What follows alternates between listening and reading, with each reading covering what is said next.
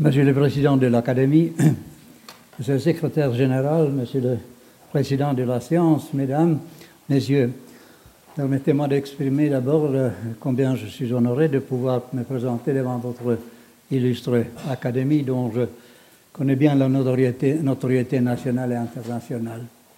Euh, devant votre magnifique palais ici, vous honorez le grand Quetelet, ce grand savant belge inventeur de la notion de, homme moyen. L'homme moyen est une idée de statistique, mais avec une puissante influence politique si on la conçoit non seulement euh, comme une notion descriptive, mais aussi comme une notion normative. L'homme moyen représente une majorité, même qu'il ne peut pas exister un seul exemplaire réel de cet homme on devrait être au devenir normal, normal comme les autres. Que sont ceux qui ne sont pas comme les autres? Il s'agit ici certainement d'une minorité, mais il s'agit ici d'une minorité statistique, une minorité de tous les jours, où finalement chacun est une minorité, un sujet unique.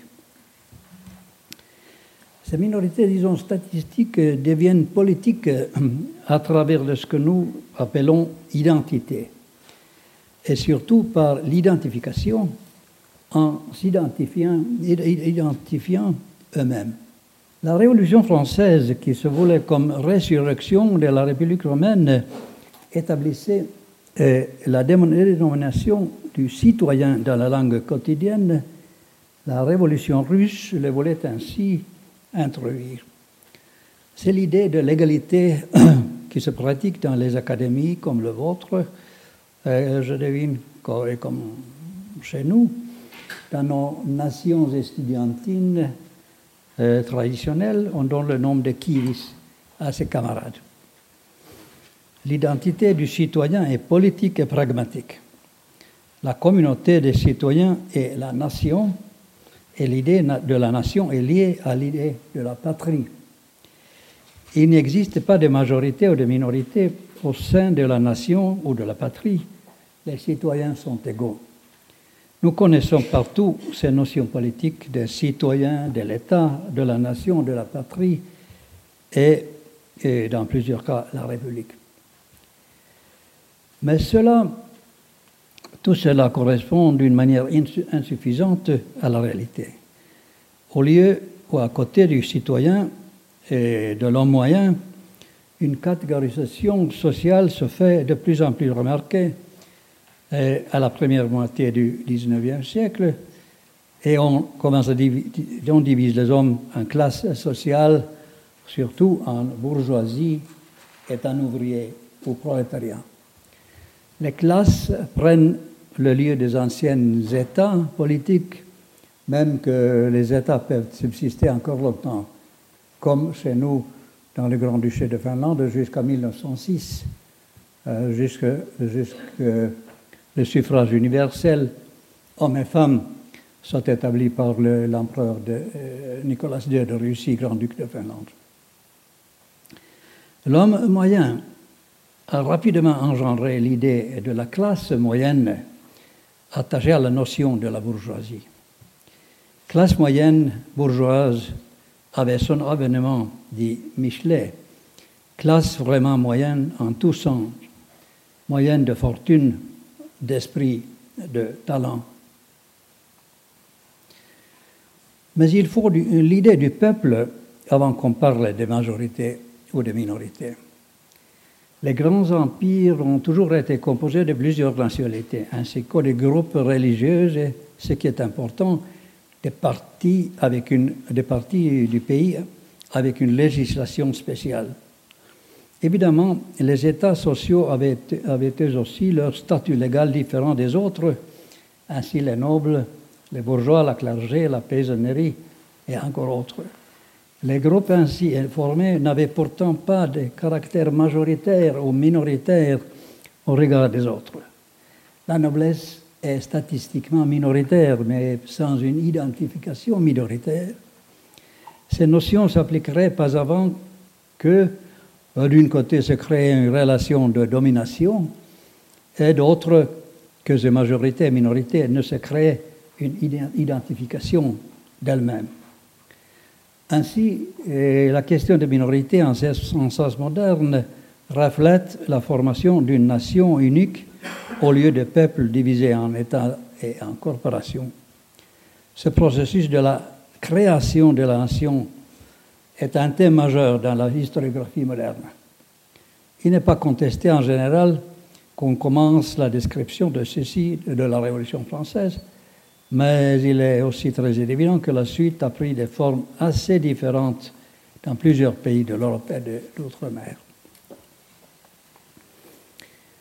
En consultant mes dictionnaires français afin de me préparer pour cette intervention, j'ai observé que les mots centraux identification, identifier, s'identifier, on cite toujours Michelet.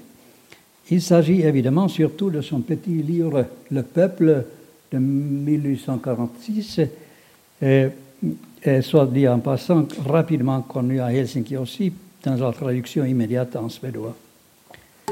Il existe des grandes différences euh, dans l'identification de soi-même parmi les nations européennes. De ces identifications de soi-même dépendent directement les identifications majoritaires et minoritaires. La France, l'identité française est politique, l'identité euh, allemande est basée sur le sentiment d'esthétique, euh, langue, musique paysage, l'Angleterre s'identifie par les traditions historiques attachées à des corporations et, institutions traditionnelles. Il a des grandes différences. La Russie rassemble un peu l'Allemagne. Ce n'est pas au plus une nation politique comme les Français ou romantique comme les Allemands, mais plutôt traditionnaliste, religieuse et monarchique, plus étatique que nationaliste. La tradition allemande de, la nation du peuple, das Volk, très important aussi pour les pays du Nord, pose la notion de peuple-nation sur la langue et la tradition ethnographique, voire raciale. L'idéalisation de la nature joue un grand rôle. La musique et la méditation sont plus importants que dans le monde latin, pour parler en généralisation. Le concept de minorité est obligatoirement lié à une identification de lui-même comme minorité, comme minorité d'un groupe de société. Ce groupe mentalement ou politiquement identifié correspond à un groupe statistiquement défini, mais il faut souligner pas automatiquement et souvent pas sans contradiction. Dans les études concernant l'époque contemporaine, les sociologues proposent comme règle on peut parler d'une minorité si au moins 15%, seulement 15% de ceux qui veulent former cette catégorie remplissent les exigences ethniques linguistiques ou autres regardées typiques pour le groupe. Le reste sont ceux qui veulent être membres de ce groupe.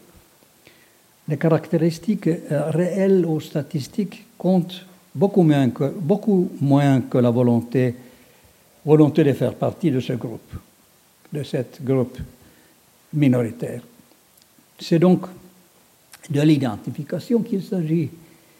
Et cela veut dire qu'on a besoin d'une idéologie. Dans la plupart des cas, on pourra au moins en Europe, au moins en Europe des deux siècles précédents, parler d'une idéologie de type idéologie nationale. De nos jours, l'idéologie religieuse semble être devenue plus, significative qu'autrefois. Les chrétiens sont plus chrétiens grâce à l'islam, montée de l'islam. Comme on euh, voit, comme on le prouve à Rome de nos jours.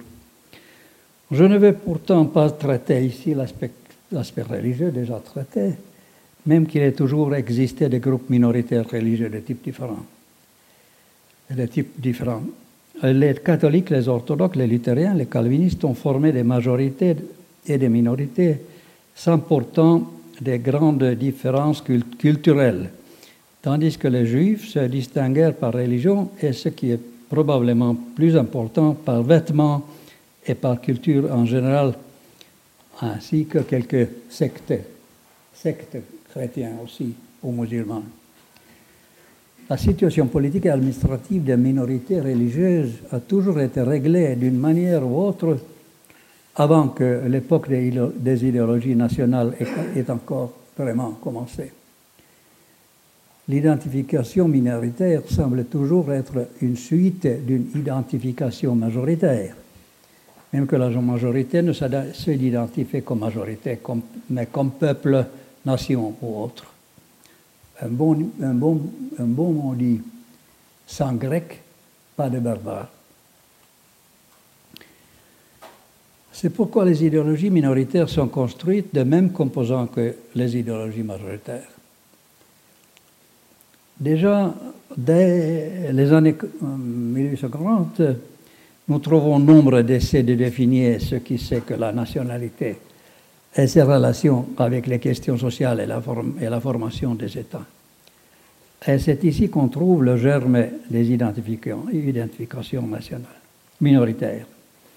Quand on veut former une idéologie nationale sur les bases de race, de langue ou de sentiment, ceux qui ne sont ou ne veulent pas être de race ou langue majoritaire sont forcés ou bien rejeter leur identification traditionnelle, ou bien former une autre idéologie à partir des mêmes composants, mais différents et oppositionnels. Il devient évident qu'il a existé, qu'il existe des minorités, disons, riches et pauvres. Les Visigoths en Espagne, les Francs en France, les Normands en Angleterre sont d'exemples historiques parmi plusieurs des groupes, euh, parmi plusieurs des groupes descendants des envahisseurs. Ils sont devenus la noblesse ou classe dominante pour un longtemps.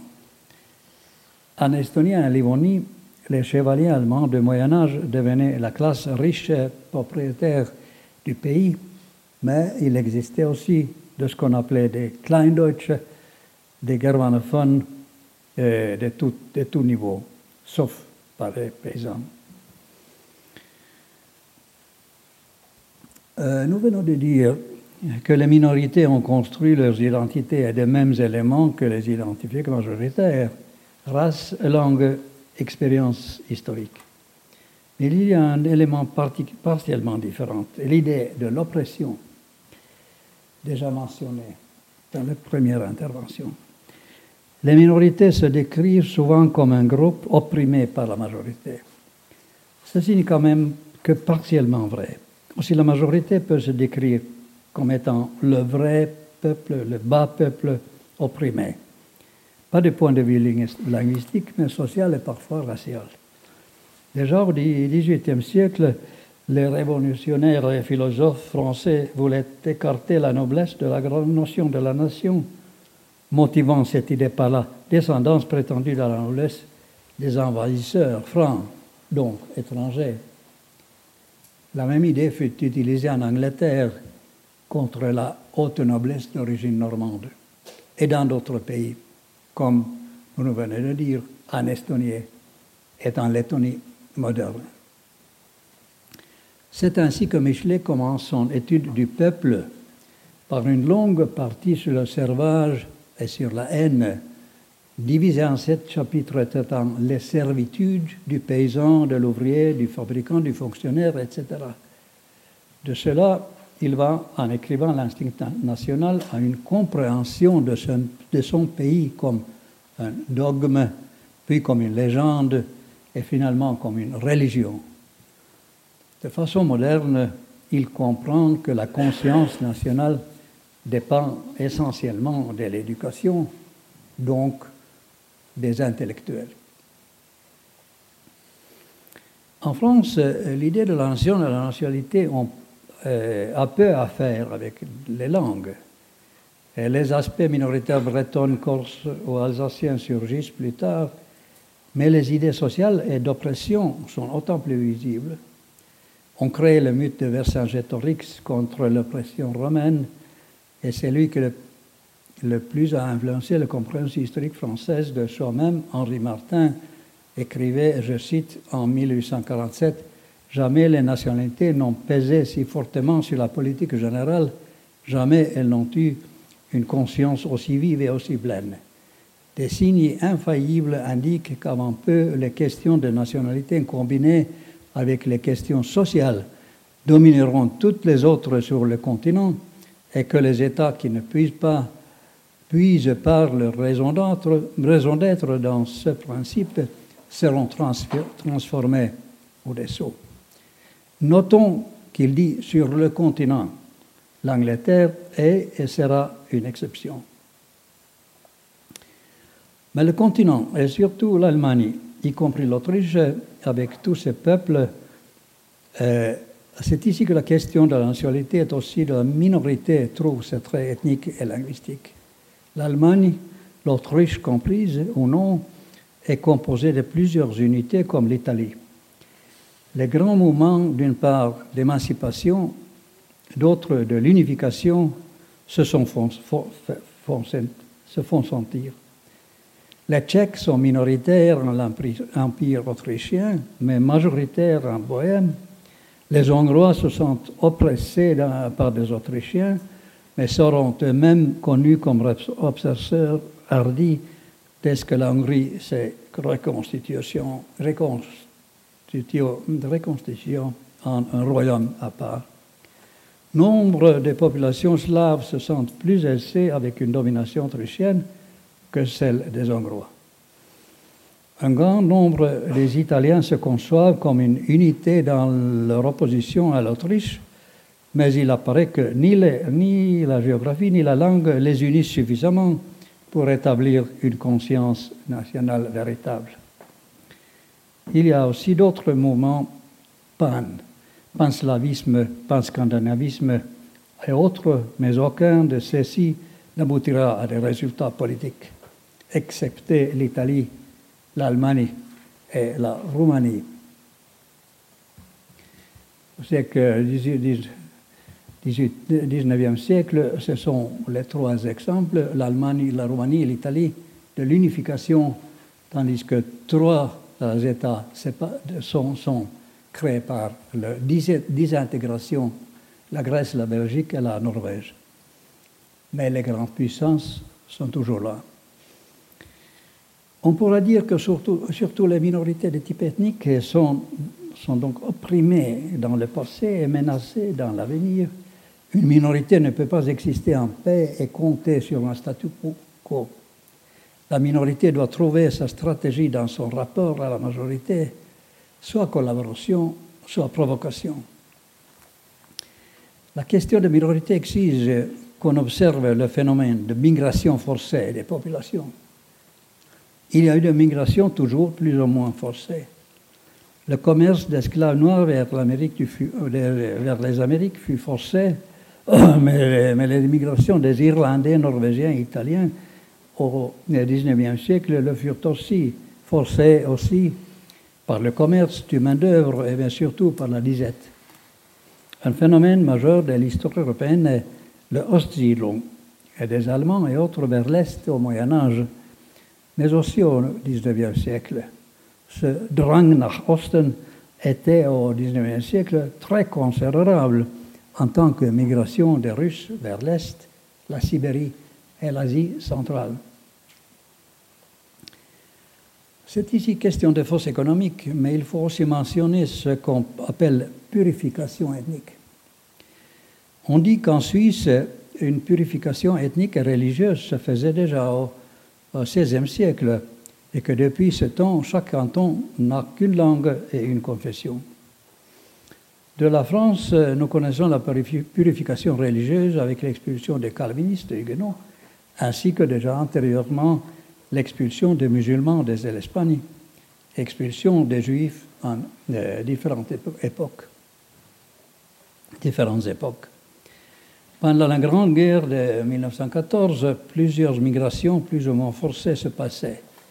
Parmi elles, la migration forcée des Arméniens, soupçonnés de sentiments chrétiens, chrétiens russophiles contre la politique germanophile de l'Empire ottoman. Ce projet aboutit, comme on le sait, à des atrocités horribles, mais non seulement aux dépens des Arméniens, mais des Turcs aussi. Nous devons passer ici de nombreux événements dans les colonies, comme les atrocités, britanniques en Afrique du Sud. Toute la question des minorités européennes ne devient, pressante que depuis l'Europe des nationalités a été créée par les traités de Versailles et d'autres de cette époque. L'idée des États vainqueurs fut de former d'États nationaux homogènes, d'où l'organisation de plébiscites pour déterminer de nouvelles frontières entre les États. Cela n'est pourtant fait de façon juste et suffisante. Il y a eu aussitôt de grandes difficultés. Turquie-Grèce, qui aboutissent à des migrations forcées assez sanglantes et historiquement très injustes. La politique anti-allemande et anti-hongroise crée de larges minorités mécontentes et de plus souvent oppressées quant à l'éducation et la compétence de leur langue dans l'administration. Et les Balkans sont un chapitre tout à fait à part.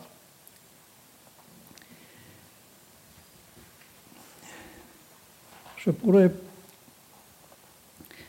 vous raconter beaucoup d'exemples euh, de de, l'histoire linguistique et nationale un de mon pays, la Finlande, mais le temps ne suffit pas pour cela. Je, peux, dire, personnellement que, euh, par exemple, moi-même, que euh, je, suis finophone, mais j'ai fait toute ma carrière universitaire en suédois dans notre université bilingue de Helsinki. Donc c'est un exemple de notre bilinguisme très fonctionnel en, Finlande. Aussi, du côté de mon grand-père, je connais euh, l'histoire euh, de, la multiculturalisme et multilingualisme de Saint-Pétersbourg. Saint-Pétersbourg était une des grandes villes, des grandes métropoles de l'avant la Première Guerre mondiale, avec, avec Vienne et Constantinople où on pratiquait vraiment de plusieurs religions et plusieurs langues sans que les notions de minorité et d'oppression soient être présentes et discutées euh, très souvent. Mon père, par exemple, avait quatre langues maternelles à Saint-Pétersbourg. Le 19e euh, siècle fut la grande époque des nouveaux États et des nouvelles nations. Euh, c'est, comme je viens de dire, la période des intégrations et des désintégrations. Euh, mais euh, tout ça a été changé pour le XXe siècle et nous avons vécu les intégrations et les désintégrations de nos jours, il y a deux décennies. les conditions minoritaires peuvent exister mais faute de leader et d'une idéologie, il n'y a pas de suite. Les divergences sociales des classes peuvent être plus fortes que les liens de langue et de culture. il, euh, il peut être question de privilèges et de culture plutôt que de langue. Un exemple de nos jours est comme la fabrication, comme fabrication d'une identité lapone. Les lapons euh, sont euh, divisés euh, dans plusieurs États. Il y a des lapons en Norvège, en Suède, en Finlande et un peu en Russie aussi. Ils parlent cinq langues lapones différentes. et ils ont, on, désigne comme lapon en Norvège et en Finlande, quelqu'un qui parle euh, une langue lapone ou sait parler un peu euh, euh, de, de de ces langues lapones et qui veut s'identifier comme lapon. Et, on peut voir aussi des traits raciaux très clairs. Mais en Suède, lapon est tout qui vit de la réniculture. Donc, sans, compter langue, ethnie ou race. Donc, qui est Lapon? C'est vraiment difficile à savoir, mais, euh, mais quand même, on a créé un parlement Lapon, un pavillon Lapon et, il existe des idéologues qui travaillent pour la fabrication d'une idéologie minoritaire, mais c'est difficile.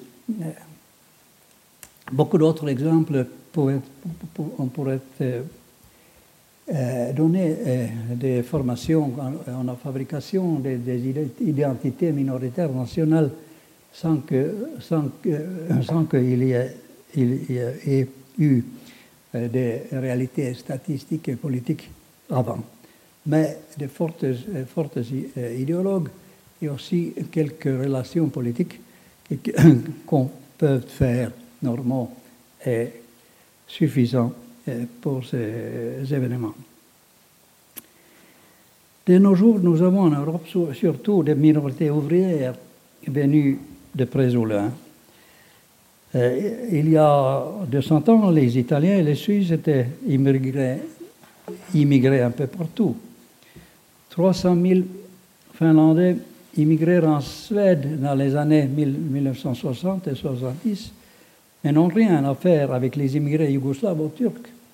Ils sont aujourd'hui largement assimilés grâce à leur similitude culturelle, bien que non linguistique. Ce sont, ce, sont ce que je vais euh, essayer ici, essayer ici de dire.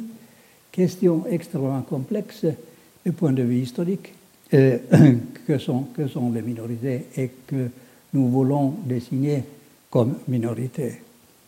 Les minorités sont souvent, euh, comme les États, construction, d'abord assez artificielles, mais qui deviennent réalité par l'enseignement scolaire et services militaires obligatoires. C'est vrai pour les majorités comme pour les minorités.